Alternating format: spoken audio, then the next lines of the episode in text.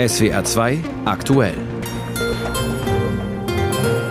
Am Mikrofon ist Lissy Kaufmann. Guten Abend. Schön, dass Sie dabei sind. Und das sind einige der Themen in der kommenden halben Stunde. US-Präsident Joe Biden war überraschend in Kiew.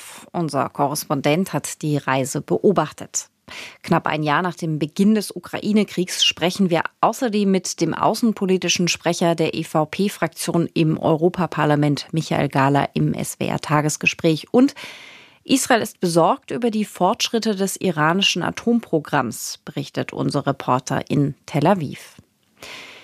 Am 24. Februar 2022, also vor bald genau einem Jahr, da marschierten russische Truppen in die Ukraine ein. Es war der Beginn des Angriffskrieges. Er hat die Welt aus den Fugen gerissen. Und er beschäftigt seither Politik, Wirtschaft und ja wohl jeden Einzelnen von uns. In dieser Woche ganz besonders. US-Präsident Joe Biden ist heute überraschend nach Kiew gereist. Das erste Mal seit Kriegsausbruch. Eine symbolische Reise, von der unser Korrespondent Mark Dugge berichtet. Der Besuch dauert nur ein paar Stunden. Ein Gespräch im Präsidentenpalast, ein Besuch am Mahnmal für gefallene Soldaten, eine Pressekonferenz. Aber allein, dass der amerikanische Präsident nach Kiew gereist ist in diesen Zeiten, für Präsident Zelensky ist das eine wichtige symbolische Geste.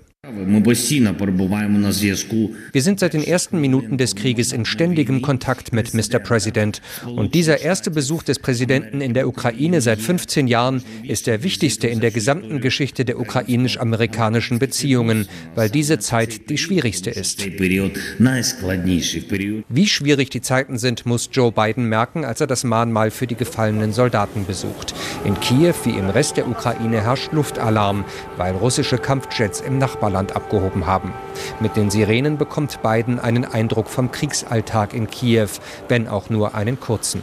Auf der Pressekonferenz erinnert er daran, wie er vor einem Jahr bei Kriegsausbruch mit Zelensky telefonierte, wie der ihm von Explosionen erzählte, die er im Hintergrund höre und wie Zelensky ihm sagte, dass er nicht wisse, wann er wieder mit ihm sprechen könne. Das werde er nie vergessen, so Biden. Ein Jahr später stehe Kiew, die Ukraine und die Demokratie. You Sie und alle Ukrainer erinnern die Welt jeden Tag daran, was das Wort Mut bedeutet. Sie erinnern uns daran, dass Freiheit unbezahlbar ist, dass man dafür kämpfen muss, so lange wie nötig. Und so lange wie nötig werden wir mit Ihnen sein, Herr Präsident. Biden verspricht Zelensky bei seinem Besuch aber nicht nur politische, sondern auch zusätzliche militärische Hilfe in Höhe von einer halben Milliarde Dollar, darunter Munition, Panzerabwehrraketen und Radare zur Luftüberwachung. Zelensky zufolge sollen die beiden auch über weitere Waffenlieferungen und, Zitat, Waffen mit großer Reichweite gesprochen haben. Dabei ging Zelensky aber nicht weiter ins Detail. Für ihn ist Bidens Besuch wertvoll und der Zeitpunkt ideal. Am Freitag jährt sich die russische Invasion. In der Ukraine fragen sich viele, was Putin militärisch für die kommenden Tage und Wochen plant und wie gut das Land darauf vorbereitet ist. Und dann sind da die Berichte, dass Russland möglicherweise Militärhilfe aus China bekommt. Da können die Botschaften von beiden wie eine zusätzliche Motivationsspritze wirken. Anton Herrschenko ist Berater des ukrainischen Innenministers. Der heutige Besuch von Joseph Biden wird für immer in die Geschichte der Beziehungen zwischen der Ukraine und den Vereinigten Staaten eingehen. Das ist ohne Zweifel ein historischer Besuch. Wir alle warten auf eine Entscheidung über die Übergabe von Langstreckenraketen an uns. Dies wird es uns möglich machen, russische Reserven an Orten, wo diese konzentriert sind, zu zerstören. Das wird uns unserem Sieg noch näher bringen.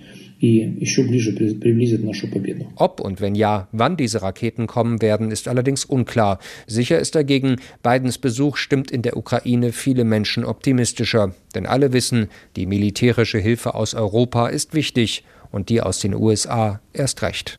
US-Präsident Biden hat überraschend die Ukraine besucht. Ein Beitrag war das von unserem Korrespondenten Mark Dugge. In Brüssel wiederum, da sind heute die EU-Außenminister zusammengekommen. Auch da war der Krieg in der Ukraine zentrales Thema. Zum Jahrestag am Freitag soll ein zehntes Sanktionspaket verabschiedet werden. Was es beinhalten und welche weitere Hilfe die Ukraine bekommen soll, berichtet Brüssel-Korrespondent Holger Beckmann. Man musste in Brüssel heute zwar ohne den ukrainischen Ressortchef Kuleba auskommen, aber er hatte bereits zuvor via Twitter unmissverständlich deutlich gemacht, dass die Ukraine jetzt sehr schnell sehr viel mehr Waffen von den Europäern brauche, damit dieser Krieg nicht in eine Schieflage zugunsten von Russland gerate. Panzer, Munition, am besten Kampfflugzeuge. Das an sich ist nicht neu, aber es bekommt, so hört man es in Brüssel, eine immer intensiver werdende Dynamik der Druck auf Europa wachse. Dabei geht es nicht nur um Waffensysteme, sondern auch um Munition. Es war der estnische Außenminister Reinsalu, der darauf hinwies, dass Russland an jedem einzelnen Tag dieses Krieges so viel Munition verschieße, wie in der EU in einem Monat produziert werde, und er nannte das unakzeptabel. Sein Vorschlag, die Munitionsproduktion mit allen Mitteln steigern und das aus dem europäischen Topf finanzieren, der sich EU-Friedensfazilität nennt. Wir tun, was wir können. Wenn wir dabei versagen, ist der Kriegsausgang gefährdet. So sagt es heute der EU-Außenbeauftragte Josep Borrell, was weniger nach einer Lösung für das Munitionsproblem der Ukraine klingt, sondern mehr nach einem Schreckensszenario. Auf vier Milliarden Euro werden allein die Kosten für eine verstärkte Produktion von Munition beziffert. Tatsächlich würde sich die sogenannte Friedensfazilität zur Finanzierung anbieten, allerdings umfasst sie lediglich gut fünf Milliarden Euro und gut drei Milliarden davon seien bisher bereits freigegeben worden, sind also quasi schon verplant. Bei weiteren Sanktionen gegen Russland ist man sich einig. Sie sollen Gefolgsleute des Putin-Regimes treffen, indem man weitere ihrer Vermögen einfriert. Vorgesehen sind auch weitere Exportverbote von technischen Produkten, die Russland auch zur Waffenproduktion einsetzen könnte. Ähnliche Schritte hatte es auch in bereits beschlossenen Sanktionspaketen schon gegeben. Experten halten das deshalb nicht für einen wirklich neuen, wirksamen Schlag gegen die russische Wirtschaft. Und dann ist da noch die Rolle Chinas in diesem Krieg, über die man sich im Kreise der Außenminister inzwischen ernsthaft Sorgen macht. Es gebe nämlich hinreichend Grund zur Annahme, dass Peking zu einem neuen Waffenlieferanten für Moskau werden könnte. Das heutige Signal aus Brüssel Richtung China dazu damit würde eine rote Linie überschritten. Wenn China sich einschaltet, sind wir in einer total, total anderen und nicht besseren äh, Direktion, was äh, ja, die Weltlage angeht. Sagte Luxemburgs Außenminister Jean Asselborn. Für Irritationen sorgt Chinas befürchteter Schritt auch deshalb, weil aus Peking noch vor wenigen Tagen Signale kamen, man wolle eine Vermittlerrolle in Friedensverhandlungen einnehmen. Für Bundesaußenministerin Annalena Baerbock von den Grünen bleibt in dem Zusammenhang völlig klar, dass bei der Situation, die wir gerade im russischen Angriffskrieg, damit auch beim Bruch des internationalen Rechts erleben, insbesondere China als äh, Sicherheitsratsmitglied für den Weltfrieden verantwortlich ist. Ein deutlicher Appell aus Brüssel heute an die chinesische Führung in Peking mit der Botschaft, den Ukraine-Krieg auf keinen Fall weiter zu eskalieren. Die EU-Außenminister haben sich in Brüssel getroffen, unser Korrespondent Holger Beckmann berichtete. Und wir bleiben bei der Ukraine und der Frage, wie es weitergehen soll mit Sanktionen, mit Unterstützung und überhaupt mit der Beziehung zwischen der Ukraine und dem Westen. Darüber spreche ich im SWR 2 Tagesgespräch mit dem außenpolitischen Sprecher der EVP-Fraktion im Europaparlament, Michael Gahler. Herr Gahler, am 23. Februar 2022, also am Tag vor dem russischen Einmarsch in die Ukraine, da haben wir hier im Programm schon einmal mit Ihnen gesprochen. Sie sagten damals, in Russland befände sich hinter der militärischen Fassade nicht mehr viel. Wenn der Westen zusammenstehe, werde diese Fassade schnell zusammenbrechen. Haben Sie sich verschätzt? Ich habe mich nicht verschätzt. Die Fassade deutete ja an, dass man innerhalb von einer Woche mit Kiew seine Siegesparade halten kann. Und das war offensichtlich nicht der Fall. Putin hat sich verschätzt, mehrfach mit der Widerstandsfähigkeit der Ukrainer, mit der Fähigkeit seiner eigenen Truppen, äh, die Ukraine zu erobern und mit der fortgesetzten Geschlossenheit des Westens. Insofern äh, sind wir äh, auf der richtigen Seite und wir werden die Ukraine, solange es erforderlich ist, auch umfänglich unterstützen.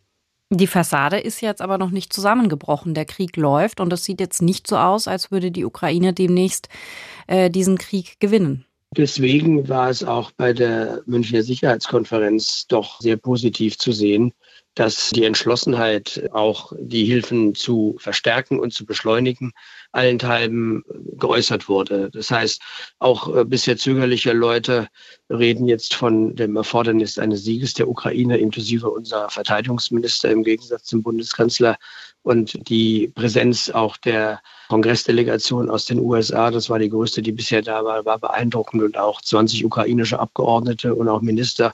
Die Geschlossenheit, wie gesagt, ist da und die Entschlossenheit, dort auch das Erforderliche zu tun. In den USA fordern die Republikaner jetzt in einer Resolution aber, dass die Finanzhilfe für die Ukraine beendet wird und sofort ein Friedensvertrag geschlossen wird. Deutet ja eher darauf hin, dass der Zusammenhalt und die Unterstützung für die Ukraine doch auch schwindet. Also das Gegenteil ist der Fall. Diese Republikaner, die das einzeln vereinzelt äußern, die sind von ihrem Mehrheitsführer Mitch McConnell, der persönlich ja auch in München war, äh, deutlich ausgebremst worden. Er hat da überhaupt keinen Zweifel gelassen, dass beide Parteien, bipartisan heißt das dann so schön in den USA, also beide Parteien geschlossen hinter der Unterstützung der Ukraine stehen. Habe ich überhaupt keinen Zweifel. In dem Gespräch damals vor einem Jahr mit Ihnen, da ging es auch um das erste Sanktionspaket. Jetzt steht das zehnte an. Müssen wir nach einem Jahr aber sagen, Putin hat sich davon überhaupt nicht beeindrucken lassen? Naja doch, ich meine, wir sehen ja, dass in vielen Bereichen äh, die Wirtschaft dann auch stagniert hat. Zum Beispiel die Autoproduktion ist in Russland um 75 Prozent eingebrochen. Das ist ein Beispiel. Sie müssen jetzt offenbar Kühlschränke importieren, um daraus die Halbleiter zu holen, die sie dann in ihren Waffensystemen dann einbauen wollen. Wir haben sie von Finanzquellen abgeschnitten. Das Europäische Parlament hat das äh, schon länger gefordert, dass wir eine gute Rechtsgrundlage dafür finden, die 300 Milliarden russische Staatsgelder, die im Westen eingefroren sind, dass wir die der Ukraine zur Verfügung stellen für den Wiederaufbau.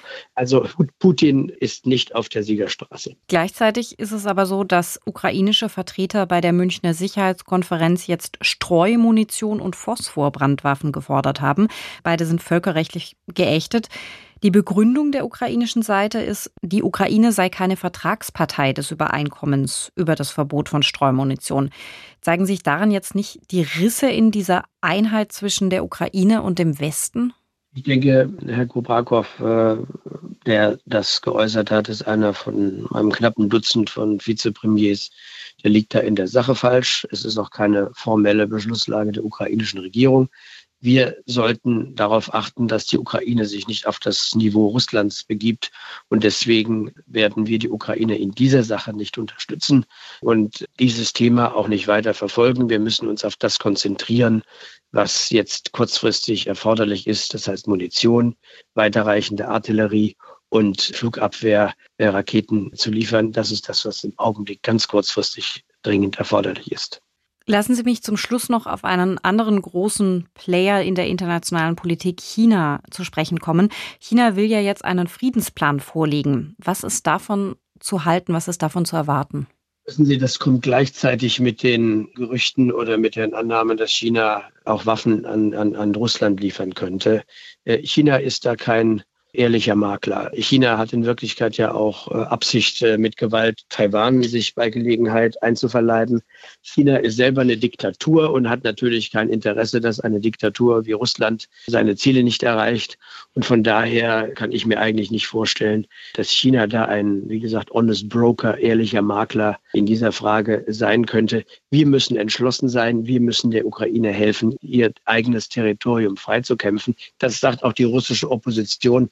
Das ist die einzige Chance, dass überhaupt über Demokratie in Russland geredet werden kann. Eine Niederlage dieses putinistischen Russland, dieses eigentlich zutiefst faschistischen Regimes. Das sagen Gary Kasparov, äh, Wladimir äh, Chodorkowski, äh, Irina Scherbakowa und die Tochter von Boris Nemtsov, Jana Nemtsova, die alle bei der Sicherheitskonferenz dabei waren und den Sieg der Ukraine wünschen, damit mhm. in Russland Demokratie möglich wird.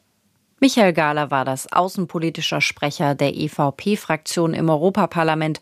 Das Gespräch haben wir vor der Sendung aufgezeichnet. In den vergangenen zwölf Kriegsmonaten, da ist vieles möglich geworden, was davor noch undenkbar erschien, vor allem in Sachen Waffenlieferungen.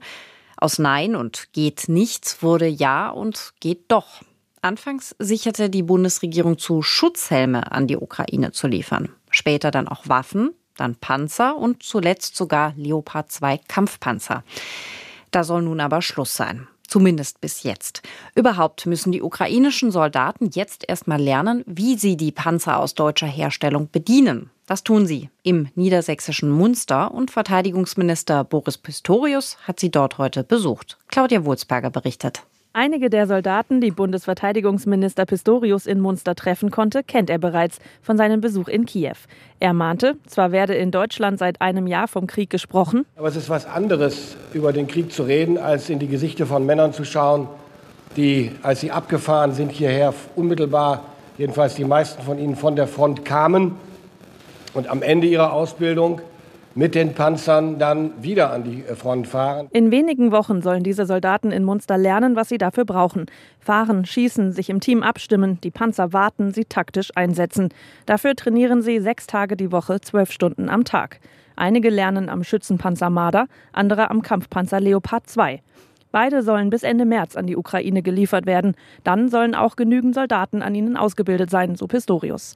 Oberstleutnant Peter ist für die Leopard 2 Ausbildung zuständig. Wir erleben die ähm, ukrainischen Kameraden in der Ausbildung als sehr also als hoch motiviert, sehr wissbegierig.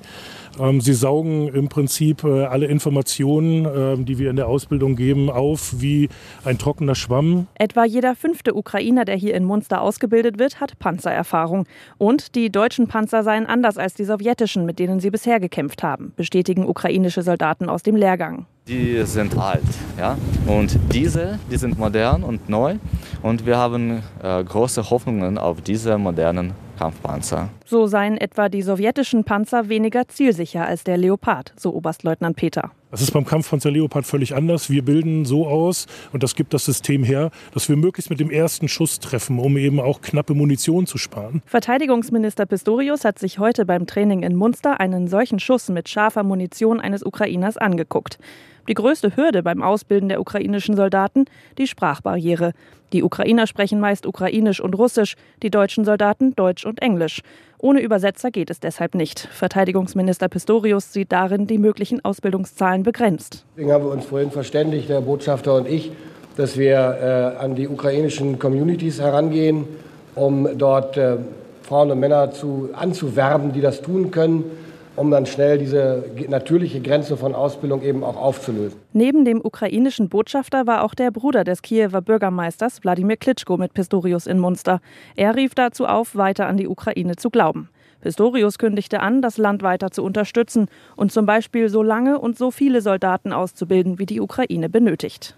Claudia Wulsberger berichtete aus Munster über den Besuch von Verteidigungsminister Boris Pistorius bei ukrainischen Soldaten, die dort ausgebildet werden. Der russische Einmarsch in die Ukraine, der hat vor einem Jahr viele überrascht. Selbst Experten hielten es kaum für möglich, dass Putin so weit geht. Ausführlich haben Journalisten, Politiker, Wissenschaftler und Beobachter danach diskutiert, wie es dazu kommen konnte und ob man es nicht vielleicht doch hätte kommen sehen müssen. Und während wir diskutieren und uns auf die Ukraine konzentrieren, ticken gerade weitere Zeitbomben der Weltgeschichte. Das iranische Atomprogramm zum Beispiel. Die UN-Atomenergiebehörde hat im Iran einem Medienbericht zufolge jetzt Uran nachgewiesen, das fast so rein ist, dass damit Atombomben hergestellt werden können.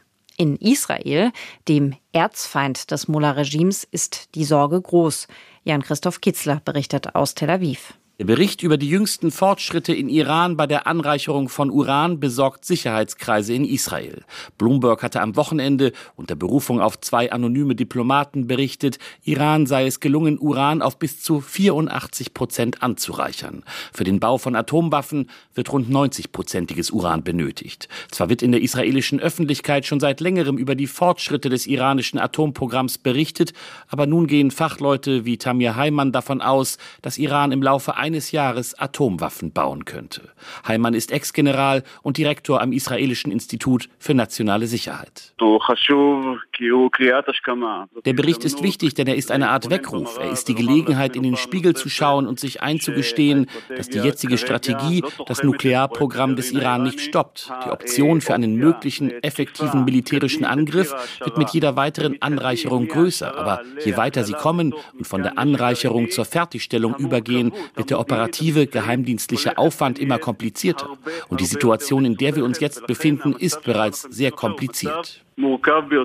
Auch wenn das von israelischer Seite nicht offiziell kommentiert wird, es gab bereits verschiedene Operationen gegen das iranische Atomprogramm. Berichtet wird von der gezielten Tötung von am Programm beteiligten Wissenschaftlern, von Cyberangriffen auf wichtige Infrastruktur und auch Drohnenangriffen auf Anlagen. Weil sich die iranischen Anlagen aber zum Teil tief in unterirdischen Bunkern befinden sollen, gilt ein Angriff als schwierig. Derweil hat Israels Botschafter bei den Vereinten Nationen Gilan Erdan den Bericht über das iranische Atomprogramm genutzt, um weitere Sanktionen zu fordern. Das mörderische Regime in Iran verstößt weiterhin gegen alle Verpflichtungen und ist nur einen Schritt davon entfernt, Atomwaffen zu produzieren. Jetzt steht fest, dass nur eine militärische Bedrohung zusammen mit Sanktionen Iran noch aufhalten können.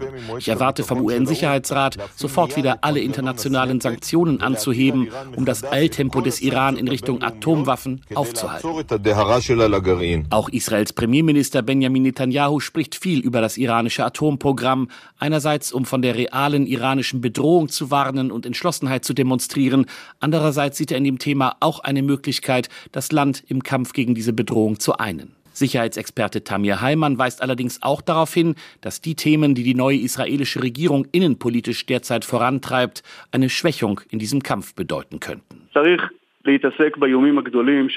Wir müssen uns mit den großen Bedrohungen auseinandersetzen. Die palästinensische Front steht vor einer großen Explosion.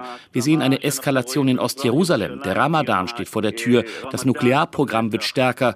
Aber solange wir die internationale Staatengemeinschaft mit Dingen wie der Legalisierung illegaler Außenposten oder der Justizreform beschäftigen, wird die Zeit mit diesen anderen Dingen verschwendet.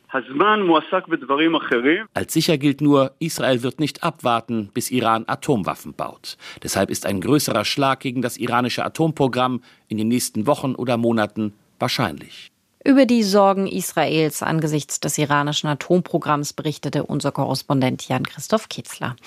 Zum Schluss dieser Sendung kommen wir noch zu einem ganz anderen Thema. Es ist Rosenmontag und vielerorts in Baden-Württemberg und in Rheinland-Pfalz waren die Menschen auf den Straßen bei den Umzügen. Auch die sind teilweise höchst politisch, aber eben immer auch mit einem Augenzwinkern. Auch in Kriegszeiten darf, soll, ja vielleicht sogar muss gefeiert werden. Fastnacht oder Fasnet, wie es in manchen Gegenden heißt. Oder eben Menser Fasernacht in Mainz und über die berichtet Golo Schlenk. Wenn jemand den heutigen Rosenmontag auf den Punkt bringen kann, dann sind es die Mainzer Hofsänger, deren Zeilen wohl Tausende heute Abend im Ohr haben werden. So ein Tag so wunderschön wie heute. Der Mainzer Rosenmontagszug 2023 wird ganz sicher als einer der bemerkenswertesten in Erinnerung bleiben. Der Sprecher der Zugleitung des Mainzer Karnevalvereins Thorsten Hartl hatte auf dem Wagen des MCV einen besonderen Ausblick auf die Menge. Ja, eigentlich nur lachende, fröhliche, kleine und große Närrinnen nahelesen. Irgendwie haben die alle einen so angeblickt und das, äh, ja, das hat schon was mit einem gemacht. Also war schon, schon toll wenn er die Augen überhaupt gesehen hat, denn ganz viele Zuschauer waren notgedrungen mit Sonnenbrille unterwegs. Kein Wunder, bei gefühlten sieben Sonnen, die seit dem Morgen auf Mainz hinunterschienen. Michael Bonewitz, Sprecher des Veranstalters, dem MCV, war hin und weg. Bis jetzt muss man sagen, ist es traumhaft. Erstmal haben wir wunderschönes Wetter, blauer Himmel. Das hätte man sich ja gar nicht schöner träumen können. Ich glaube, neun Stunden blauer Himmel ist angesagt. Und die Stimmung ist großartig. Wir waren gerade vorhin schon mal im, in unserer Sicherheitszentrale, haben noch mal geguckt. An sich alles friedlich bis jetzt. Also schöner kann man es sich nicht wünschen. Ja. Knapp 600.000 Menschen werden es nach Schätzungen des MCV heute gewesen sein in der Mainzer Innenstadt. So viele wie noch nie. Und die Stimmung unter den feiernden Menschen war dem Wetter entsprechend. Es ist wirklich der Wahnsinn in den letzten Jahren. Es war wirklich traurig, dass es nicht stattgefunden hat. Wir sind so froh, dass es wieder möglich ist, hier zu stehen und einfach zu feiern und wieder Spaß zu haben mit den ganzen Menschen. Das ist wunderschön. Ja, wir sind äh, aus Leipzig mitgekommen, um endlich mal richtigen Karneval, Fasching zu feiern. Also vom Umzug kriegen wir nicht viel mit, weil wir ziemlich weit hinten stehen. Es ist gerappelte voll, die Sonne, aber super, super, super schön. Super schön war es, zumindest bis zum frühen Nachmittag, auch für die Polizei und die Rettungskräfte. In den letzten Jahren gab es immer wieder Umzüge, bei denen es fast einen Shuttle-Dienst aus der Innenstadt in die Krankenhäuser gab. Heute haben die Rettungsdienste einen ruhigen Tag gehabt. Und bei der Polizei hieß es scherzhaft, dass der ruhigste Ort in Mainz die Gewahrsamszelle im Polizeipräsidium ist. Über die Mainzer Fasnacht berichtete Golo Schlenk. Und das war SWR 2 aktuell. Mein Name ist Lissy Kaufmann.